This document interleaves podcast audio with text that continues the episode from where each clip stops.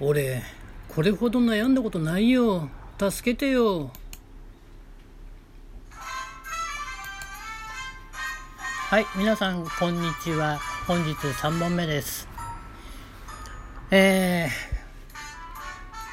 ー、前回のね、また続きですけども、えー、3時間ね、ファミレスの駐車場で、くだらない話をした後に、えー、本題の話へと入っていくわけですが、その、話す前にね、単勝君、俺ね、こんなに悩んだことないんだよ。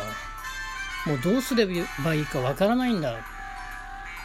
友達も、高校時代の友達にも連絡つかないし、どうしよう。ということで話を切り出しました。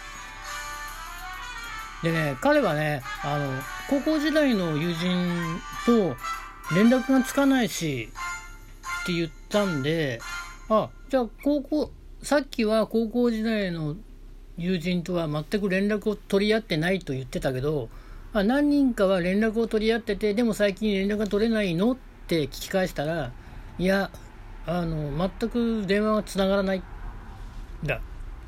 と言うんですよ。で、あの、今はちょっとないかもしんないけど、端子オーラの時代だと、あの、卒業文集の、あの、最後の方に、最後の方のページに、住所と電話番号が記載されてたんですね。あの、携帯ではなくて、自宅の電話、普通の市外局番のある。そこに、彼は、この卒業してから何十年経った今も電話をかけて本人がいるかどうか確認をしてるそうなんです。まあ親はそこに住んでるかもしれないけど子供は住んでないんじゃないかな。ねえしかも単子と彼男子校だったのでなおさら家を出てるんじゃないかな。だからかかん繋がんないよ。って言って、そうなの？そっか。残念だなって寂しがっていました。で、えー、相談内容、本題ですね。本題なんですけども、仕事のことで悩んでいるんだと。で、今やりたい、この、何ですか、コロナで食品関係の仕事が、えー、頓挫して、従業員が全員解雇されたそうです。で、今失業保険をもらいながら次の仕事を探しているんだけど2つに絞ったと。1つはまあ同じく食品関係で、まあ、経験者が欲しいという会社。もう1つは、えー、封筒の検査。あの封筒にダイレクトメールが入ってるでなおかつ、えー、のりしろをちゃんと貼ってあるかとかっていう、まあ、単純な、まあ、派遣の仕事ですね。そっち。食品会社の方はパートタイマー。その2つで悩んでるんだと。はあ。だどういうとこで悩んでんのって。そのまあ食品会社は経験があるからあれだけど封筒の方は経験がないからそれで悩んでるのって聞いたらいやそうじゃないんだよって。単身億なんて。時給がね時給が悩みどころなんだ。ほう何食品会社の時給はいくらなの？って聞いたら、1100円だ。うん。1100円じゃ、1日働いても1万円にならないよねっていう話をして、そうなんだよって。で、封筒の方はいくらなの？って聞いたら、1150円だっていや、でも1550円でも1日 ,1 日8時間働いたとしても、1万円にならないでっつって、1250円以上じゃないと、なかなか1万円いかないんじゃないの？つって、そうなの？って、いや、そんなら計算すればわかんだべ。っつって。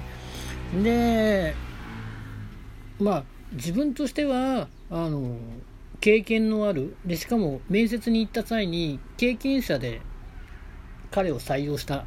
ということだったので、あの、即戦力でね、働けるし、まあ、そんなに覚えることもね、やることはそんな変わらないだろうし、うん、職員会社がいいんじゃないの？って話をすると、うん、確かに職員会社は経験があってすぐできるかもしれないけどでも封筒の方も時給が50円高いからそっちも魅力的なんだよねって。うんまあねでもさ今時さいくらコロナがあるとはいえさそんな1100円1150円で悩む仕事じゃなくてもっとさ稼げる仕事あるよ世の中って言ったんですよ。そしたら「えどんな仕事があんの?」ってえー、ぐいぐい来たんで、まあ、例えば運送軽4のドライバーさんとかやればやるだけ稼げるしあとは警備員とかいいんじゃないの？つって。そういう仕事だとそんなに頭も使わないだろうしうんなんていうの？定年合ってないようなもんじゃんって。もう自分でね歩けて5体満足なら結構交通誘導とか結構なおじいちゃんとかでもやってるし、うん、いいんじゃないのって。それだったら1日1万円以上稼げんじゃないっつって。って言ったんだけどいや実はね全部ねその2つともね面接に行ったことがあるんだよって。ああ行ったんだ。ってどうだったの？って言ったら、落ちた。落ちたのかって。なかなか警備員で落ちるって、例えば自分が何かその信用的なところで自己破産をするとか、じゃない、犯罪歴があるとか、じゃないと落ちないんじゃないの？って聞いたら、うん、わかんないけど落とされた。そうか。で、何？配達の方も行ったの、うん、あの運送会社っていうか郵便局の配達？行ったんだ行ったんだけど落とされた。そうか。ってまあしょうがないな。ダメだったんだ。適正がなって。そうなんだよって。まあ彼のねあの何て言うんですかね。服装とかを見たらねまあ落とされるだろうなっていう感じはしました。もうねえ面接に行く時ってどんな格好で行ったの？って聞いたらいや普通の普段着あのポロシャツにジーパンでコロナが怖いからマスクして行ったっていう。うん。まあね。正社員じゃなければ 私服でもいいのかなと思いながら聞いてて。でもねその服がねもう汚いんですよ。とにかく。汚れというかなんだろう何かをこぼしたシミとかくっついててでその警備員の仕事も今日着てきたその服で行ったはあそんな汚いので行ったのかと、まあ、口には出して言いませんけど行ったのかと思って。そまあその服身なり身なりのあのその汚さっていうのもあるんだけどそれ以上にね多分ダメだったんだろうなと思うのがマスク。マスクだと思うんです。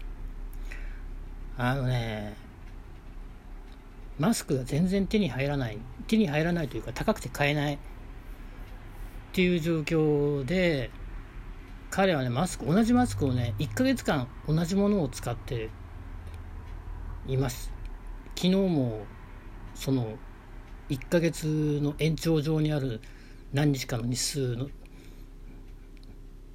同じマスクをしていました。でね紙のそのサージカルマスクでも毎日洗えばそんな汚くならないじゃないですか。それがね1ヶ月間ね1回も洗ったことがない。